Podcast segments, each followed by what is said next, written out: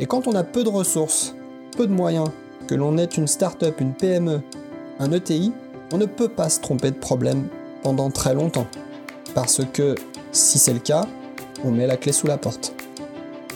Les problèmes, on les conçoit, les problèmes, on les formalise, les problèmes, on les partage avant d'envisager des solutions. Transformation digitale, de la théorie à la pratique. Ce podcast vous est présenté par EM Lyon Business School. Lors du dernier épisode de ce podcast, Thierry Nadizik affirmait avec conviction que le changement comportemental était un préalable au changement technologique. Construire et renforcer le sentiment de justice en entreprise, permettre aux collaborateurs d'être libres, une vision humaniste mais aussi responsabilisante individuellement. Et si la plus grande force de l'humain était dans sa capacité à imaginer? Et si les données n'étaient pas suffisantes pour construire l'avenir? Dans ce quatrième épisode, nous abordons avec Thomas Gauthier la place du récit et de l'imagination dans les changements technologiques, les impacts environnementaux et sociaux du numérique, ainsi qu'une vision, celle d'un numérique éthique et systémique. Bonjour Thomas Gauthier. Bonjour Sylvain. Thomas, vous enseignez la stratégie et la prospective à EM Lyon Business School.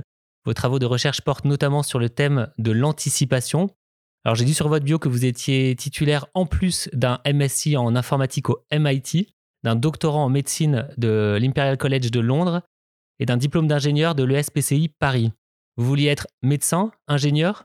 J'étais pas tout à fait sûr de ce que je voulais euh, être pour commencer, mis à part que euh, j'ai rejoint effectivement euh, le SPCI Paris avec une envie d'être un chimiste organicien. Je me voyais très bien consacrer toute ma carrière à mélanger des produits euh, les plus euh, divers et variés les uns avec les autres. Et finalement, euh, cette envie a été brusquement coupée par une professeure de chimie organique qui m'a expliqué que si je m'engageais dans cette carrière, j'avais de bonnes raisons de m'attendre à perdre entre 5 et 8 ans d'espérance de vie à cause de toutes les vapeurs toxiques que j'aurais été amené à respirer pendant ma carrière. Et donc je me suis destiné vers un tout autre champ des sciences, à savoir la physique des ondes. D'accord. Et Qu'est-ce que cette expérience, ce background vous apporte aujourd'hui dans, votre pratique?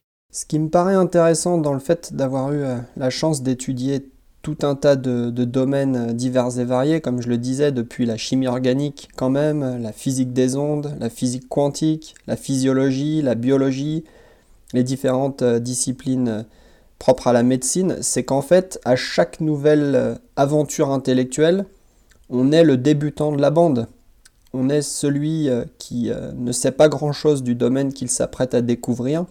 Et moi j'aime cette posture euh, du débutant. J'aime que chaque jour justement ce soit un, début. Et j'aime surtout terminer chaque journée d'apprentissage avec plus de questions qui me viennent à l'esprit à la fin de la journée justement que je ne pouvais en avoir au début de la journée. Donc le parcours en question, ce qu'il m'amène, c'est aussi une forme de bienveillance vis-à-vis de personnes qui vont euh, ne pas forcément avoir le même niveau d'expertise sur tel ou tel sujet qu'on va être amené à aborder ensemble. Et euh, quelque part, je me sens euh, polyglotte ou parfois traducteur, c'est-à-dire que je vais être volontiers à l'interface entre deux experts qui ne sont pas forcément capables de communiquer l'un avec l'autre et je vais essayer d'être cette passerelle éventuellement entre ces, experts qui utilisent des vocabulaires qui ne sont pas forcément compatibles l'un avec l'autre. Moi j'aime beaucoup euh, être euh, un petit peu euh, comme une huile dans des engrenages finalement. Intéressant. Vous dispensez un cours d'introduction aux ruptures auprès des étudiants du PGE en MBA et également auprès des professionnels par la formation sur mesure. Thomas, de quoi parlez-vous dans ce cours?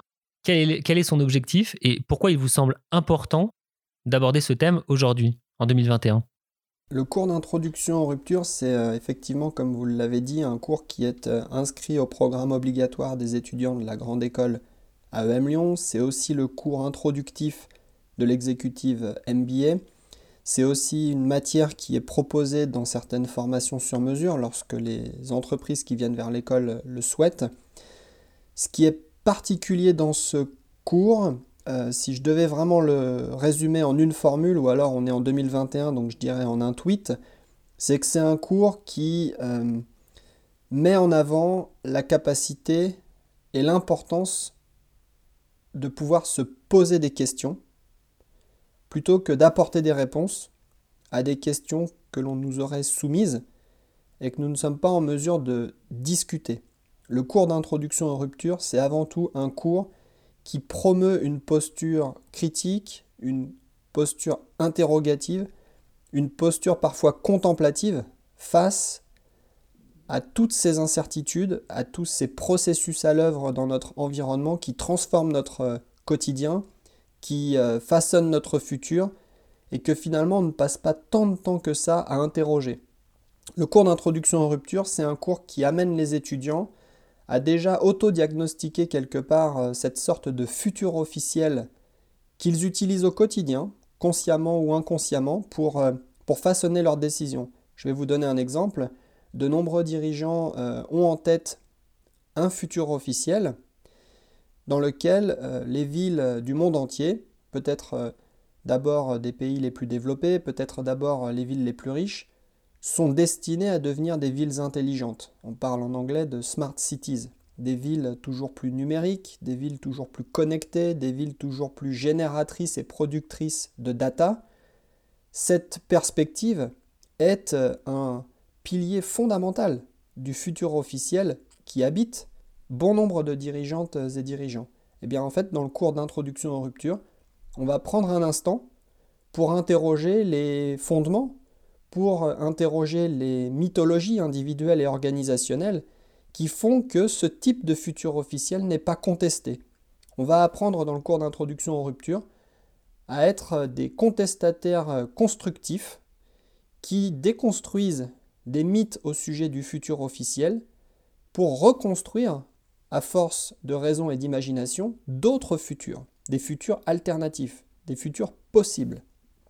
Voilà ce qu'on fait en deux mots dans un cours qui euh, occupe plusieurs semaines pour le programme de la grande école et plusieurs jours pour euh, les programmes euh, exécutifs. Un cours aussi, je tiens à le souligner Sylvain, qui mobilise systématiquement une étude de cas réelle. Les étudiants apprennent en faisant et surtout ils apprennent au contact de professionnels qui viennent vers eux avec une envie quelque part de soumettre leur stratégie d'entreprise à une sorte d'épreuve des futurs, puisque c'est vraiment une épreuve des futurs que construisent les étudiants à coup de futurs possibles, à coup de scénarios, à coup de narratifs, tous plus plausibles les uns que les autres et tous plus utiles pour les dirigeants et les dirigeantes de ces entreprises apprenantes, afin que euh, ces dirigeants et ces dirigeantes redécouvrent finalement une marge de manœuvre qu'ils ne connaissaient pas, des opportunités d'affaires qu'ils n'avaient jamais envisagées, des vulnérabilités qui n'avaient jusque-là jamais été exposées, mais qui tout d'un coup se révèlent à la lumière des futurs possibles construits par les étudiants. On apprend ça euh, à penser à des futurs alternatifs euh, à l'école, de manière générale, de, la primaire à, l'enseignement supérieur C'est une pas question, euh, Sylvain, que vous posez là. Est-ce qu'on apprend finalement à la petite école, au collège, au lycée, à penser des futurs alternatifs j'ai bien peur que la réponse soit non. J'ai bien peur que l'on apprend euh, surtout, et c'est très caricatural de dire ça, et euh, je m'excuse par avance euh, auprès des enseignants de l'éducation nationale, au premier rang desquels mes parents.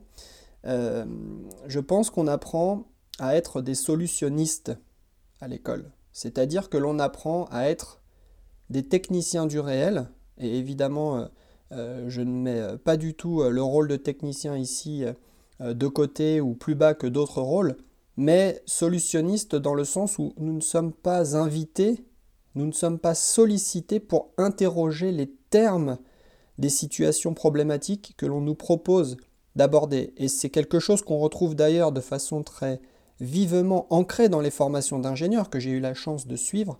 Il est très rare qu'à des élèves ingénieurs, on propose d'argumenter au niveau de la création des questions qui se posent. On propose à des élèves ingénieurs, on propose aussi à des élèves en école de commerce le plus souvent, d'argumenter autour des solutions, mais pas au niveau des questions qui se posent. Or, finalement, comme euh, le disait euh, Bachelard, le philosophe français très connu, ou d'autres d'ailleurs, les problèmes ne se posent pas d'eux-mêmes, ce n'est pas en sortant de chez moi ce matin que j'ai découvert euh, sur la route des problèmes qui m'attendaient. Les problèmes, on les conçoit. Les problèmes, on les formalise. Les problèmes, on les partage avant d'envisager des solutions. Or, je pense que le risque que courent beaucoup d'entreprises, en particulier les PME, en particulier les startups. J'ai partagé avec vous, Sylvain, en préparant cet entretien, que j'avais moi-même royalement craché plusieurs euh, startups, plusieurs aventures entrepreneuriales qui ont tourné court, non pas parce que les solutions que j'avais imaginées étaient de piètre qualité, mais parce que j'avais imaginé et focalisé mon attention sur des problèmes qui n'en étaient pas. Et quand on a peu de ressources, peu de moyens, que l'on est une start-up, une PME, un ETI, on ne peut pas se tromper de problème pendant très longtemps. Parce que si c'est le cas, on met la clé sous la porte. Oui, quand on identifie un problème, vous voulez dire qu'il y a forcément des biais dans le fait d'avoir identifié ce problème. Et les, vrais problèmes sont peut-être ailleurs, on n'y a pas pensé, on ne les a pas envisagés. Peut-être en, vous écoutant, je me dis peut-être la philosophie peut, et d'ailleurs vous avez cité Bachelard, peut peut-être aider à, à, voir autrement euh, cette, euh, ce prisme, peut-être à, à, déceler les problèmes réels Très certainement. Je crois qu'en fait, euh, toute forme de problématisation efficace, de problématisation qui va derrière peut-être donner lieu à un succès commercial pour une entreprise, c'est une problématisation qui prend le temps de l'introspection. C'est une problématisation qui prend le temps d'un partage ouvert, d'un partage bienveillant, des idées reçues.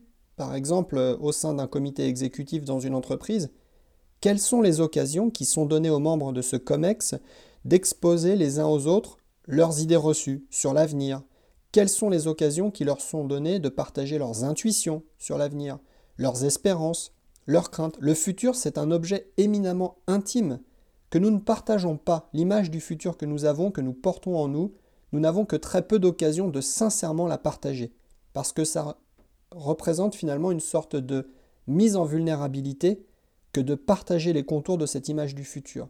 Alors même que, si on y réfléchit bien, nous utilisons le futur quotidiennement.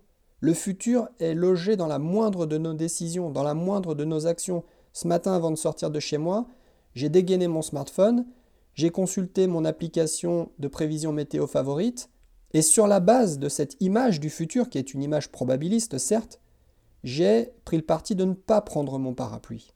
J'ai utilisé le futur.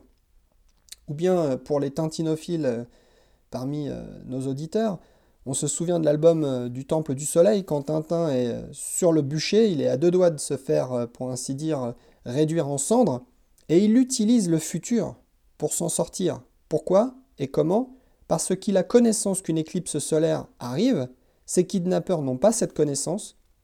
Tintin les euh, menace alors de cacher pour l'éternité le soleil, et lorsque l'éclipse commence, les kidnappeurs sont évidemment pris de panique, relâchent Tintin et ses acolytes, Tintin a utilisé le futur pour sauver sa peau. L'utilisation du futur, c'est ce qu'il y a de plus régulier dans notre fonctionnement individuel et collectif, et c'est pourtant l'un des ressorts de notre prise de décision et de passage à l'action qui est le moins étudié. L'économiste Michel Godet évoque, euh, pour parler de la prospective, une méthode, je cite, pour éclairer les décisions et les actions présentes à la lumière des futurs possibles. Qu'est-ce que ça vous évoque, cette définition? Ça m'évoque beaucoup de choses. Euh, ce que ça m'évoque déjà, pour parler donc de prospective, qui est un, terme que vous avez déjà employé euh, plus tôt dans cet échange, cette prospective, que l'on doit en tout cas en France euh, à des personnes telles que Gaston Berger, telles que Bertrand de Jouvenel et d'autres qui ont euh, conceptualisé cette posture dès les années 50, la prospective, c'est euh, finalement augmenter son discernement et chercher à clarifier autant que possible la situation présente en s'extrayant néanmoins de repères que l'on trouve exclusivement dans le passé. En fait, la prospective, elle acte le principe selon lequel le monde dans lequel on est, par rapport au monde dans lequel on sera dans un an, dans cinq ans, dans dix ans, ne fonctionne pas selon les mêmes mécanismes.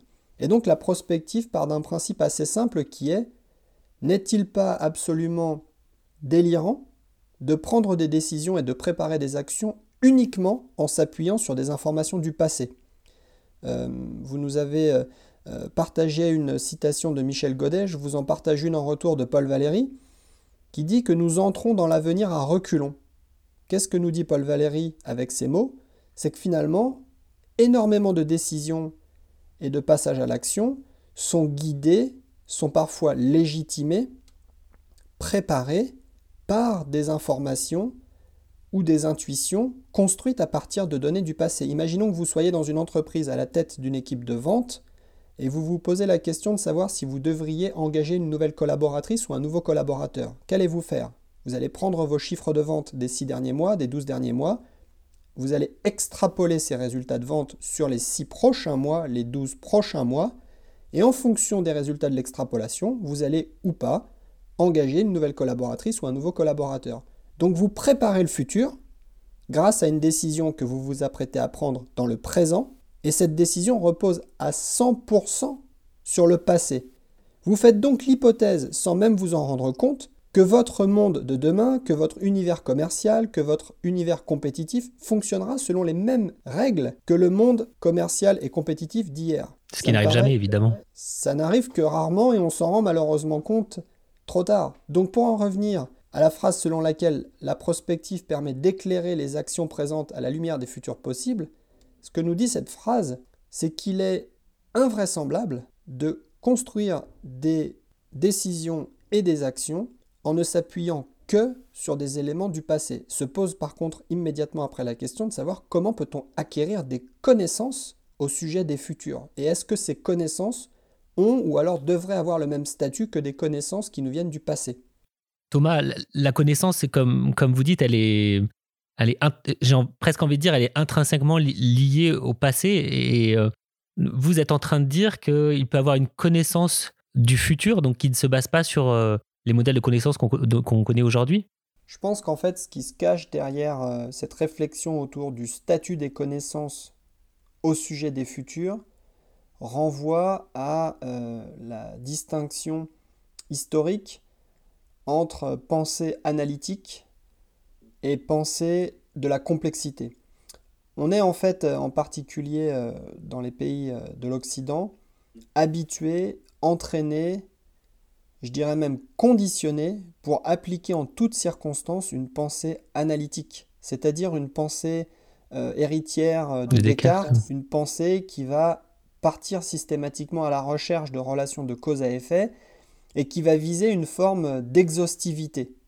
Euh, nous sommes là à échanger dans un contexte de podcast concernant la transformation numérique. On a tous en tête les espérances générées par le big data, le big data, je le lis à l'aune de la prospective et de mes travaux comme une euh, résurrection du rêve laplacien, c'est-à-dire une résurrection du rêve selon lequel les sciences toutes puissantes, ou euh, aujourd'hui on dirait les data sciences toutes puissantes, vont nous permettre de craquer le code de l'univers, c'est-à-dire que les big data seraient euh, censés pouvoir nous amener une connaissance absolue, absolument précise, à toutes les échelles spatiale et temporelle de ce qui se joue dans une entreprise et en dehors d'une entreprise. Si on collecte suffisamment de data sur euh, les clients, pour prendre un exemple très pratique, eh nous saurions parfaitement ce que sont leurs habitudes d'achat et ce que va être leur prochain achat. Il est quand même assez intéressant de noter qu'Amazon a déposé et euh, sécurisé au moins un brevet qui euh, concerne la vente prédictive, c'est-à-dire que Amazon a breveté le principe selon lequel vous pourriez demain recevoir dans votre boîte aux lettres un produit que vous n'avez jamais commandé, mais qu'Amazon vous a envoyé, car sur la base d'une analyse fine de vos pratiques d'achat passées, Amazon a déterminé que cet objet était le prochain sur votre liste, même si vous ne l'avez jamais vous-même mis sur votre liste. Et ça ne peut pas marcher, ça Pardon? Ça peut pas marcher Si Alors, euh, non, je sais pas, moi, à chaque fois que Amazon me fait des recommandations, ça me... je n'achèterai pas ce produit. Enfin, en tout cas, en ce qui me concerne, j'ai jamais acheté un, un, produit euh, qui m'avait été proposé dans, dans, ce cadre. Je pense que c'est difficile d'avoir une, une, réponse, euh, on va dire, euh, tranchée sur la question de savoir si une telle idée technique et commerciale pourrait fonctionner.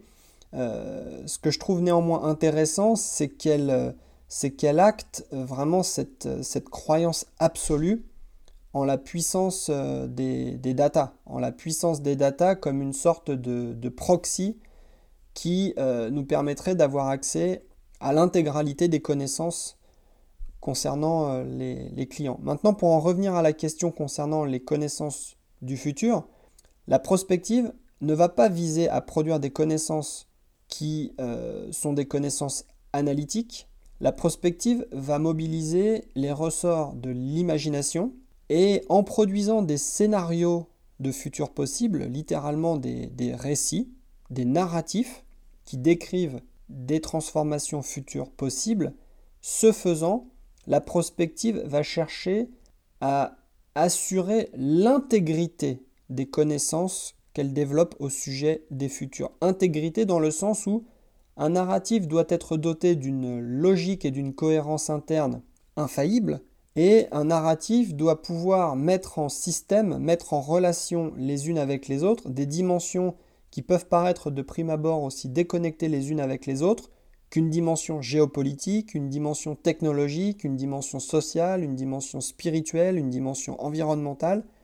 La prospective euh, est vraiment très proche en cela de la pensée de la complexité euh, d'Edgar Morin, de Jean-Louis Lemoigne et de bien d'autres, puisqu'elle vise, je le répète une fois encore, à produire des connaissances dont on s'assure de l'intégrité. On ne cherche pas l'intégralité des connaissances au sujet des futurs. Il n'y a pas de rêve de prévision infaillible en prospective. L'intégralité du savoir au sujet des futurs est une chimère qui n'occupe pas un dixième de seconde du temps de travail des prospectivistes. Les prospectivistes construisent des connaissances qui forment système ensemble et qui permettent de produire des narratifs dont on ne peut pas interroger, euh, je dirais, euh, à l'infini l'intégrité. Donc on parle d'imagination, de récit pour imaginer les futurs, c'est ça? Comment dans, dans, une entreprise, dans les gouvernements, dans les organes de décision, on peut mieux utiliser ces éléments-là, la fiction, le récit, les futurs, pour, euh, pour construire, programmer des actions, une vision en matière de, transformation, qu'elle soit digitale ou, ou sur d'autres plans? Pratiquement? Alors, c'est il, faut lire, il faut lire euh, Jules Verne, Orwell, il faut lire beaucoup, ça c'est clair. Il faut lire euh, effectivement les classiques euh, que vous venez de, citer, très probablement. La façon dont la prospective va fonctionner en pratique dans une entreprise ou dans une administration publique ou une association ou quelle que soit d'ailleurs l'organisation à laquelle on pense, c'est en créant une sorte de sanctuaire. C'est-à-dire que la prospective va créer des temps inédits de conversation qui vont être nourris par des futurs, des contextes futurs imaginés par la prospective qui vont tout d'un coup amener l'organisation à se poser des questions inédites. Je vais donner un exemple, en lien bien sûr avec la transformation numérique. Imaginez qu'une organisation qui cherche à accélérer sa transformation numérique, à intensifier sa transformation numérique, doive tout d'un coup interroger sa stratégie à l'aune d'un futur possible qui irait à contre-courant du toujours plus technologique, qui irait par exemple dans une direction de basse technologie, on dit en anglais low tech. Est-il futile d'imaginer un tel futur? Certainement pas, puisque on oublie assez rapidement que le numérique et son déploiement à grande échelle n'a absolument rien d'immatériel. On a au contraire de plus en plus d'articles rigoureux, de travaux journalistiques qui nous renvoient à la matérialité essentielle des infrastructures numériques, matérialité qui s'exprime via la consommation énergétique des infrastructures numériques, matérialité qui s'exprime aussi via euh, la voracité des infrastructures numériques en terres rares. Je citerai euh, un exemple d'un ouvrage que je recommande fortement, La guerre des métaux rares de Guillaume Pitron. Sur le sujet des basses technologies, je citerai les travaux de Philippe Biwix qui s'exprime régulièrement sur le sujet. Bref, Revenons-en à cette entreprise qui souhaite accélérer sa transformation numérique. Il n'y a probablement pas qu'une seule voie d'accélérer et de penser sa transformation numérique, dès lors qu'on intègre le fait que nous pourrions, en tant qu'entreprise euh, française ou européenne, être pris euh, entre plusieurs feux dans quelques années, d'ordre géopolitique par exemple, puisque l'accès aux terres rares notamment pourrait être de plus en plus sensible, pourrait être de plus en plus compliqué, pourrait être associé à des conflits d'un genre nouveau. Et là, je n'évoque pas du tout les problématiques liées à l'énergie, dont on sait qu'elles sont centrales, oui. et dont on sait qu'elles n'ont pas aujourd'hui de résolution euh, ni politique ni technique parfaitement arrêtée.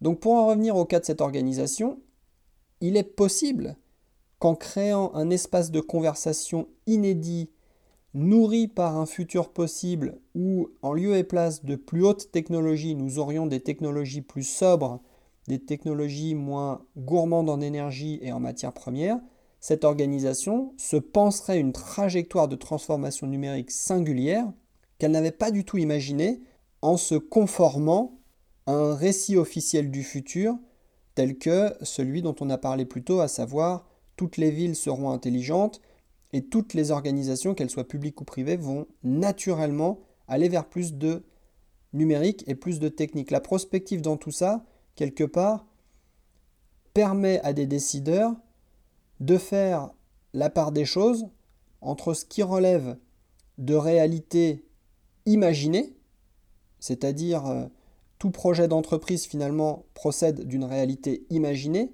On imagine que des produits et des services mis sur le marché vont être bien accueillis par euh, des clients. Maintenant, ces réalités imaginées, on les retrouve aussi par exemple au niveau des États-nations. Les États-nations n'ont rien de naturel, c'est une construction sociale, c'est euh, le résultat de processus politiques, de processus parfois aussi euh, belliqueux.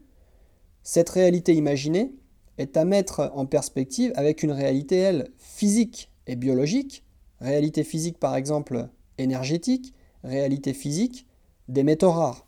La prospective va aider le discernement des dirigeants et euh, leur permettre de s'orienter dans cet euh, univers hybride, réalité imaginée et réalité physique, dont parle très bien euh, Harari dans son livre Sapiens. Et cet enjeu, enfin cette pratique, vous avez parlé de sanctuaire, elle peut se faire au niveau collectif, mais aussi dans une entreprise, et, peut-être aussi. Est-ce qu'il y a aussi un enjeu à l'échelle individuelle? Ou est-ce que c'est forcément collectif cet enjeu?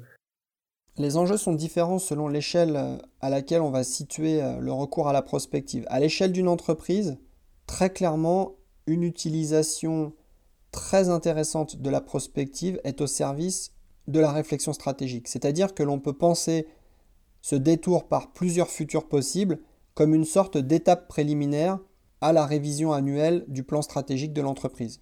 Ça peut s'organiser sous la forme d'un atelier d'une demi-journée, ça peut être organisé sous la forme de 2-3 jours au vert, où euh, un comité exécutif et des collaboratrices et collaborateurs vont être invités à explorer un certain nombre d'incertitudes, à explorer un certain nombre de potentiels de rupture dans l'environnement de leur entreprise, à mettre en récit ces incertitudes et ces potentiels de rupture, et ensuite à soumettre quelque part à l'épreuve de ces futurs le plan stratégique. Un petit peu comme euh, des ingénieurs en aéronautique vont euh, commencer par tester euh, un modèle réduit d'un avion dans une soufflerie.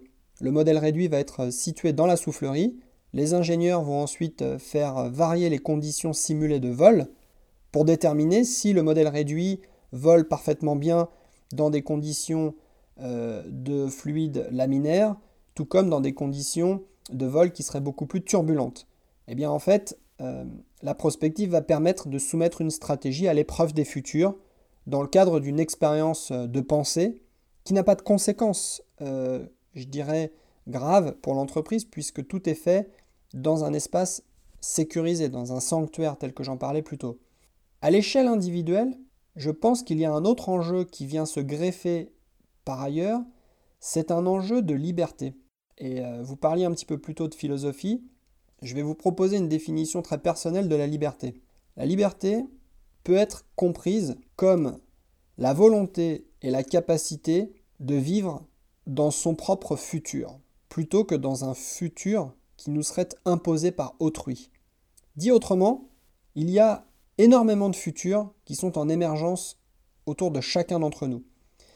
Et si on n'y prend pas garde, nos décisions et nos actions sont rapidement conditionnées par des anticipations, par des images de futur qui ont été produites par d'autres. Et si on n'y prend pas garde, on peut très rapidement décider et agir au quotidien sans remettre en question les termes du futur que l'on cherche à construire. Et on se retrouve alors artisan d'un futur qui n'est pas le nôtre. Donc à l'échelle individuelle, la prospective est finalement une tentative de promouvoir chaque individu en philosophe en action, qui va, pour reprendre la définition qu'en donne Comte Sponville, sans cesse penser sa vive et vivre selon ses pensées. C'est une indépendance, rechercher une indépendance de la pensée, en quelque sorte? Exactement. C'est rechercher une indépendance de la pensée et c'est être euh, très attentif à ses intuitions les plus profondément enfouies en soi, à ses croyances les plus profondément en soi et se demander quel a été le parcours de ces intuitions et ces pensées jusqu'à ce qu'elles soient inscrites au plus profond euh, de soi-même. Est-ce que ce sont des intuitions et des pensées que l'on a soi-même produites ou est-ce que, d'une certaine manière, elles nous ont été plus que suggérées, parfois euh, sans que nous nous en soyons rendus compte, et surtout sans que nous l'ayons souhaité? Oui, on le voit. Euh, cette question, on la voit beaucoup dans les, dans les médias où l'information est de plus en plus simpliste. On, on parle peu des causalités, euh, des méthodes de raisonnement qui ont abouti à ce qu'un journaliste, un expert ou un chercheur parle d'une théorie. Du coup, on n'apprend pas finalement à, créer cette indépendance de, la pensée. Alors, euh, Sylvain, peut-être pour prolonger ce que vous venez de dire, la prospective, c'est quelque part euh, une intuition que l'on a tout intérêt, à notre échelle individuelle, à ne jamais sous-traiter la complexité. C'est-à-dire que chaque individu qui veut parfaire sa liberté ne peut pas s'appuyer sur une réduction de la complexité, une sorte de simplicité euh, et une sorte de prêt-à-penser qui lui serait administrée par autrui. Et les données, du coup, dans ce cadre, est-ce qu'elles n'enferment pas justement les futurs et les décisions dans, dans un scénario qui est euh, objectif et donc euh, indiscutable. On, parle souvent d'entreprise, il y a une expression qu'on dit euh, si sans données vous n'êtes qu'une personne avec une opinion, euh, c'est très évocateur d'une époque où il faut agir à la lumière des données, mais comme vous l'avez dit, les données, c'est le passé. On pourrait dire à contrario que sans imagination, sans opinion, vous n'êtes qu'une personne avec des données. La question que, que je vous poserai, Thomas, c'est si j'ai pas de capacité à imaginer, euh, qu'est-ce qu'il me manque euh, pour, pour transformer une entreprise, une société aujourd'hui à l'heure du numérique? Pour revenir déjà sur le sujet des données et, leur prétendue euh, objectivité, je pense que c'est quelque chose qu'on peut très rapidement contester. Simplement se poser une question triviale. Quelles sont les données auxquelles j'ai accès, effectivement, pour prendre telle ou telle décision dans l'entreprise? Pourquoi est-ce que j'ai accès à ces données? Pourquoi est-ce que j'ai pas accès à d'autres données? Est-ce que par exemple le coût d'acquisition des données de ces données auxquelles on ne me donne pas accès est tel qu'économiquement cela ne ferait pas sens d'y avoir accès? Bref, les données n'ont finalement pas grand-chose d'objectif dès lors qu'on commence à interroger les conditions de leur euh, acquisition, les conditions de leur euh, diffusion, les conditions de leur représentation. De leur euh, préparation les conditions de leur visualisation et elles ont cette apparente objectivité qui satisfait, euh, je dirais, notre... Euh, allez, je vais être un petit peu dur avec euh, nous-mêmes, notre, notre paresse naturelle. Les données nous évitent, ou semblent nous éviter, l'effort réflexif. Parce que... C'est confortable. pardon? C'est confortable. C'est très confortable et ça revient à ce que je disais un petit peu plus tôt.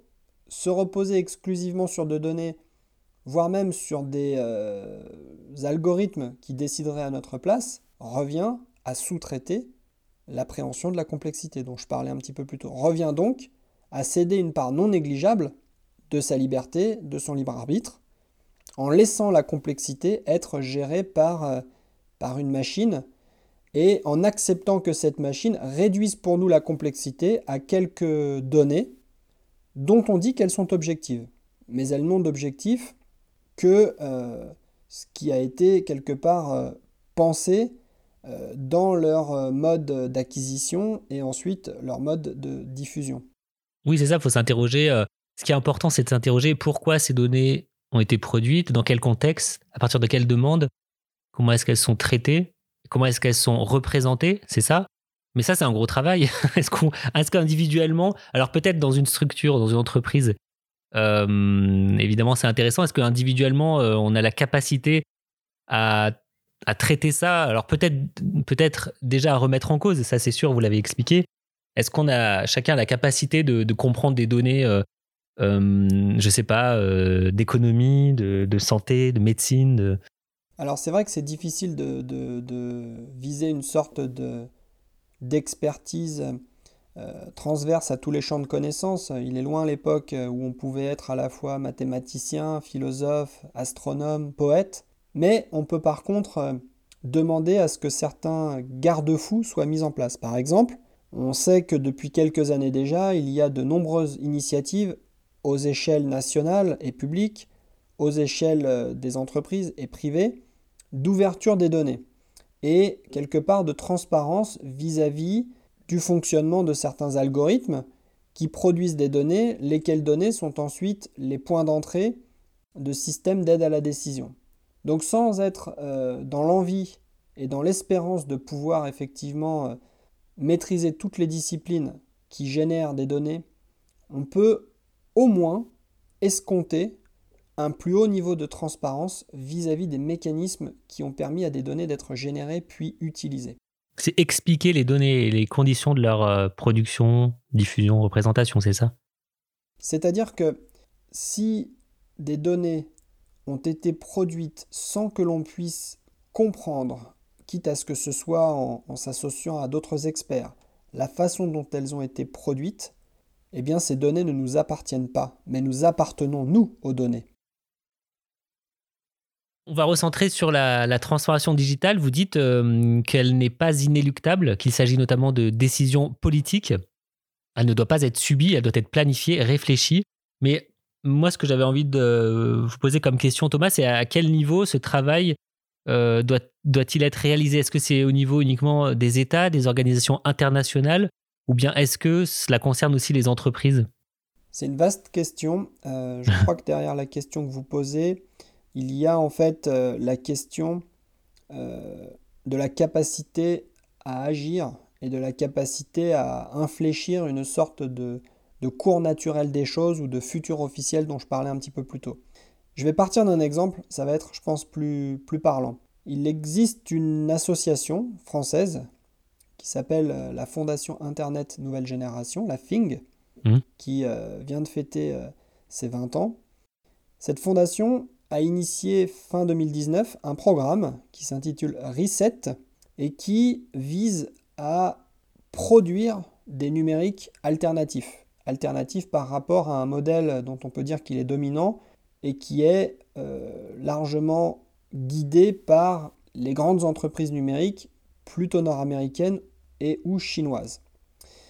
Dans ce programme Reset, il y a une intuition de départ qui est que pour produire une sorte d'enclave dans ce récit officiel du futur qui nous prédit toujours plus d'intelligence artificielle, qui nous prédit toujours plus de services et qui nous prédit tout un tas d'autres euh, euh, promesses qui vont être petit à petit euh, réalisées, le programme Reset part de l'intuition qu'il nous faut produire des coalitions d'acteurs. Car aucun acteur, que ce soit, comme vous le disiez, une entreprise, ou bien euh, une administration centrale d'État, ou bien une collectivité territoriale, ne maîtrise tous les leviers, n'a de prise sur tous les points d'acupuncture, finalement, sur lesquels il faut agir simultanément pour euh, regagner une forme d'autonomie à l'intérieur ou alors en marge d'un futur officiel.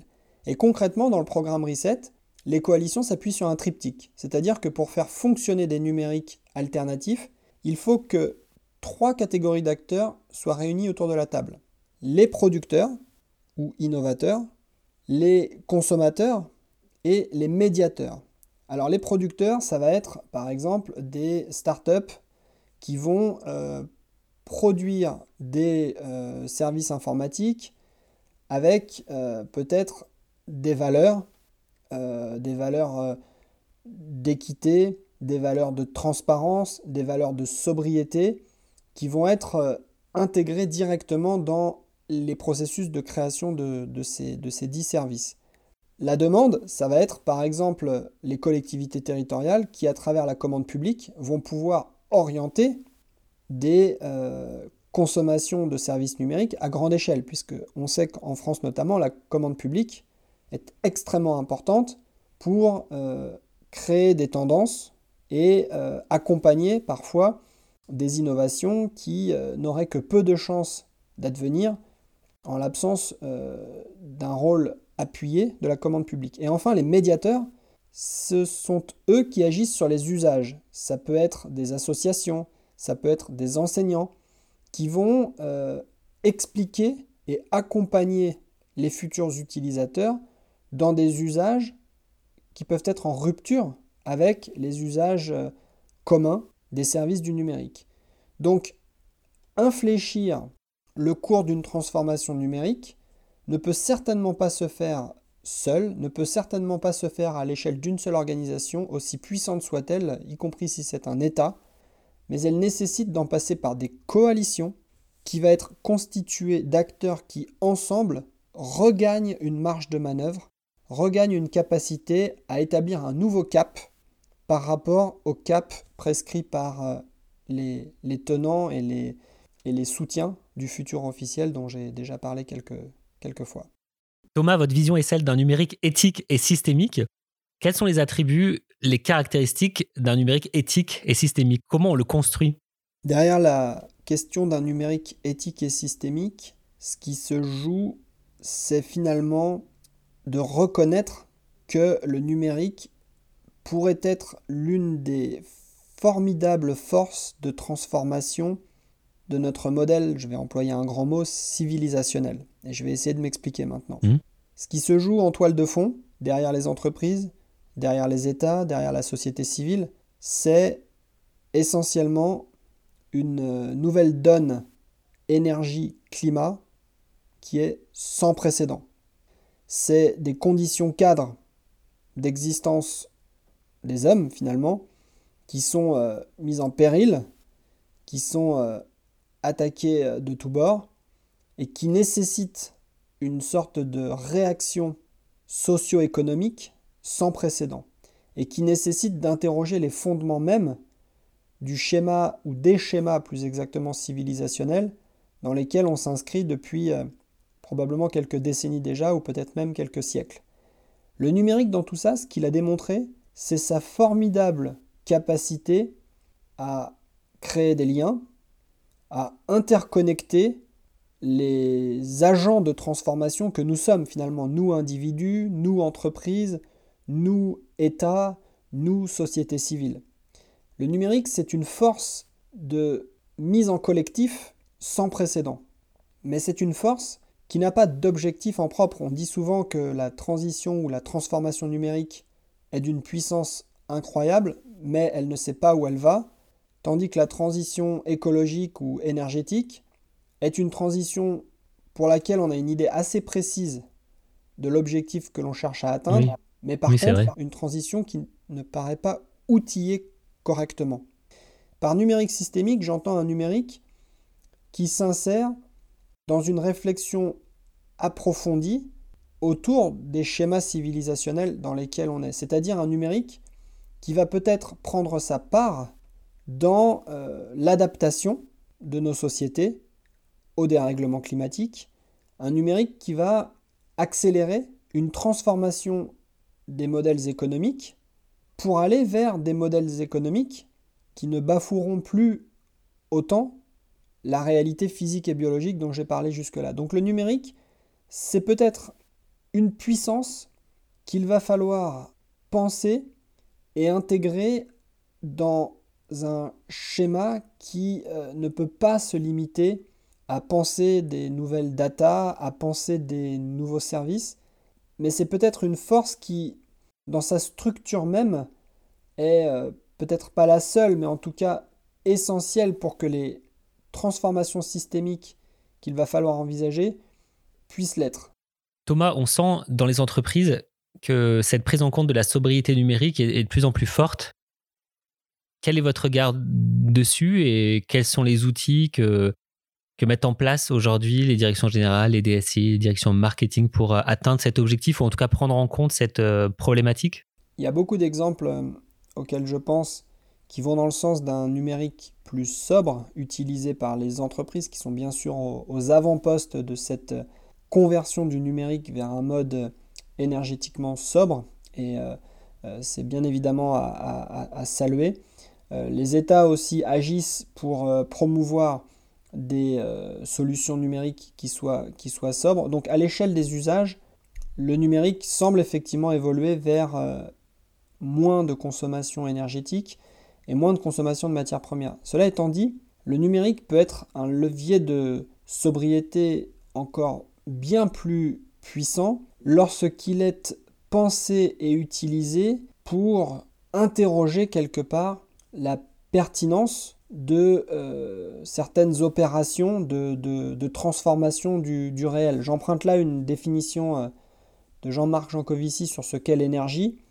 Euh, et j'espère ne pas le citer incorrectement, l'énergie serait finalement une mesure de la transformation que l'homme opère sur le réel autour de lui. Chaque opération de transformation d'un produit, depuis euh, euh, un stade peut-être basique vers un produit plus avancé, consomme de l'énergie. Le numérique peut peut-être aider à créer une sorte de conscience individuelle, collective, nationale, régionale, mondiale, pourquoi pas, une conscience de tous ces actes de transformation qui finalement ne rendent pas tant de services que cela communautés qui, euh, qui engagent ces transformations. Le numérique, quand on pense par exemple à ces applications euh, type euh, blockchain et autres, peut conduire à des outils qui pourraient nous permettre de garder à l'œil l'ensemble des actes de transformation qui ont lieu à la surface du globe et surtout de qualifier l'utilité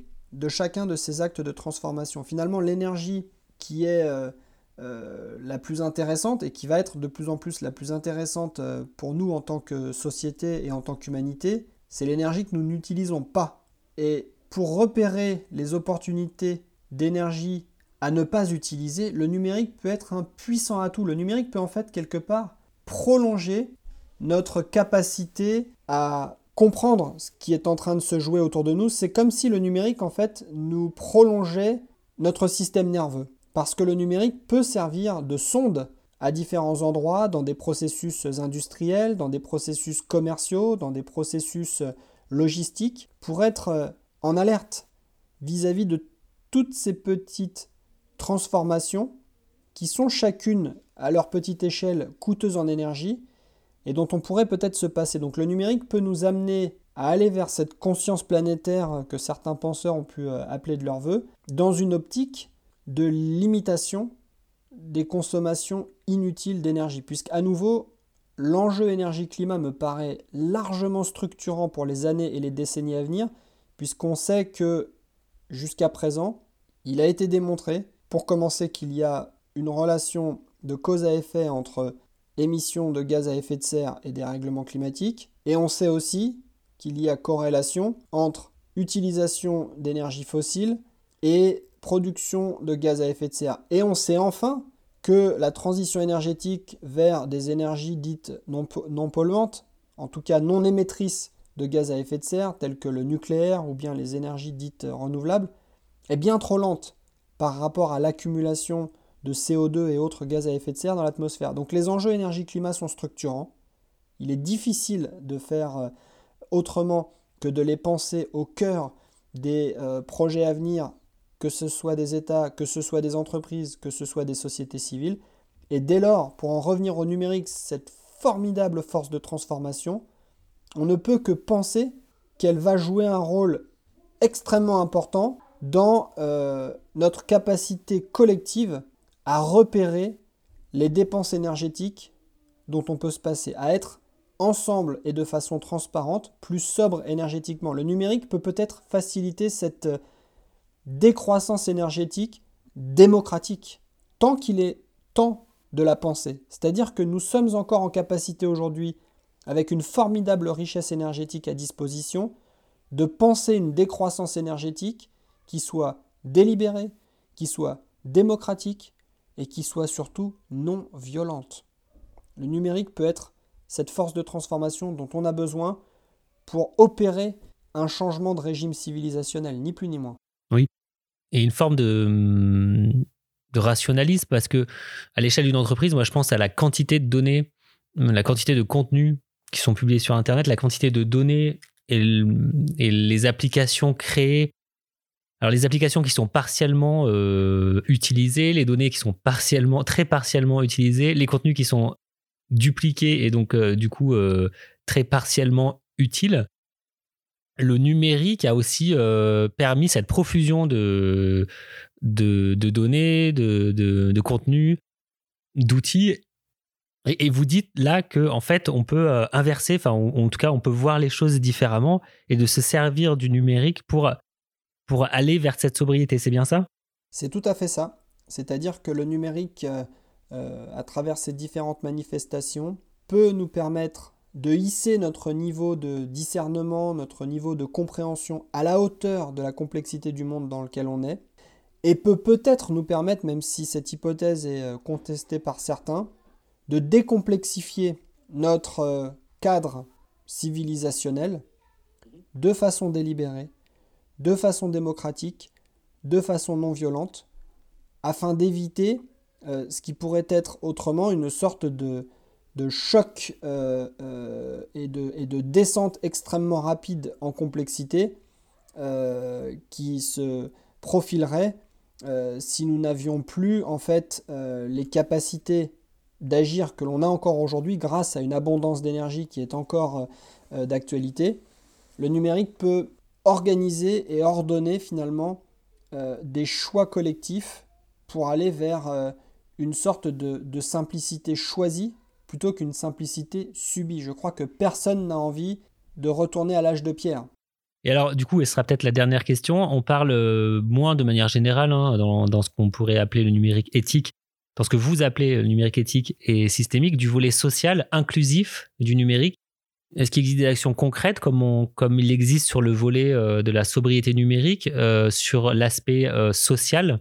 Alors il me semble que sur le plan du numérique éthique, il y a plusieurs sujets. Bien sûr que l'on entend déjà beaucoup parler de problématiques liées aux fractures numériques, c'est-à-dire des disparités parfois colossales d'accès à du numérique de qualité, du numérique qui peut rendre euh, productif, qui est alors euh, inclusif, puisque le numérique permet euh, de se connecter à des communautés locales, nationales, mondiales. Donc je ne vais pas trop élaborer sur le sujet de la fracture numérique qui est traité par ailleurs, mais je vais m'arrêter peut-être sur un autre exemple pour être extrêmement concret. Regardons d'un peu plus près comment sont conçus les algorithmes qui euh, sont logés ensuite dans des systèmes intelligents, qui peuvent être d'ailleurs administrés par euh, la puissance publique ou alors euh, insérés dans des produits de grande consommation, eh bien, le plus souvent, ces algorithmes sont, codés par des hommes, beaucoup moins de femmes, d'après les données dont on dispose, et ces algorithmes sont codés dès lors tels des miroirs de biais individuels, de préférences individuelles, qui sont euh, celles des, euh, des, codeurs, des codeurs qui, euh, qui ont produit ces logiciels informatiques. Donc s'agissant de numérique éthique, il faudrait déjà se dire, dès lors que le numérique façonne de plus en plus notre quotidien, dès lors que le numérique devient de plus en plus une sorte de béquille décisionnelle sur laquelle on s'appuie bien volontiers pour décider plus facilement à moindre frais, qui façonne cette béquille décisionnelle? Qui, quelque part, contribue à structurer ce, cerveau supplémentaire euh, que l'on a à disposition dans sa poche? Rappelons-nous que la puissance de calcul aujourd'hui embarquée sur un smartphone est largement supérieure à celle qui était embarquée à bord du module lunaire qui a permis à Neil Armstrong et à ses acolytes de se poser sur la Lune. Quelque part, le numérique éthique, c'est un numérique qui reconnaît son rôle structurant dans nos processus de décision et d'action, et qui donc interroge les conditions de sa fabrication, les conditions de son développement, et donc il faut en revenir certainement aux hommes et aux quelques femmes qui euh, produisent du code informatique, et aller peut-être jusqu'à, comme c'est le cas dans certaines écoles d'informatique, se demander jusqu'où est-ce que les cours d'éthique doivent être euh, rendus obligatoires, je ne sais pas, mais en tout cas largement proposés à ces codeurs informatiques qui ont une responsabilité structurante, puisque ce sont eux et les rares elles qui vont nous aider à décider de façon plus efficace et finalement vont avoir un effet structurant sur ce que l'on fait au quotidien. Oui. Et donc, euh, réapprendre ou, apprendre plus souvent l'éthique, peut-être la philosophie aussi, pour euh, préparer, euh, construire les futurs. Un numérique éthique et systémique, une belle perspective, mais aussi un immense défi à l'échelle sociétale et collective. Merci Thomas Gauthier pour cet échange. Merci Sylvain pour l'opportunité d'échanger avec vous. Si vous êtes étudiant, sachez que Thomas Gauthier intervient dans le programme Grande École ainsi que dans certains masters. Et si vous êtes en activité professionnelle, Thomas intervient également dans le MBA, les formations sur mesure, ainsi que dans le certificat Disrupted Futures. Le mois prochain, nous aborderons le sujet des compétences liées à la transformation digitale à travers le témoignage d'un étudiant, d'un expert en transformation digitale et d'un DRH. Ils partageront avec vous leur point de vue et leur retour d'expérience sur ce vaste sujet. Je vous donne donc rendez-vous fin mai pour ce cinquième épisode. Si vous avez écouté ce podcast jusqu'au bout, c'est certainement que vous l'avez apprécié. Alors, pour en faire profiter un collègue ou un proche qui pourrait être intéressé, n'hésitez pas à le partager maintenant à deux personnes autour de vous et de mettre une note avec un commentaire constructif. À très bientôt.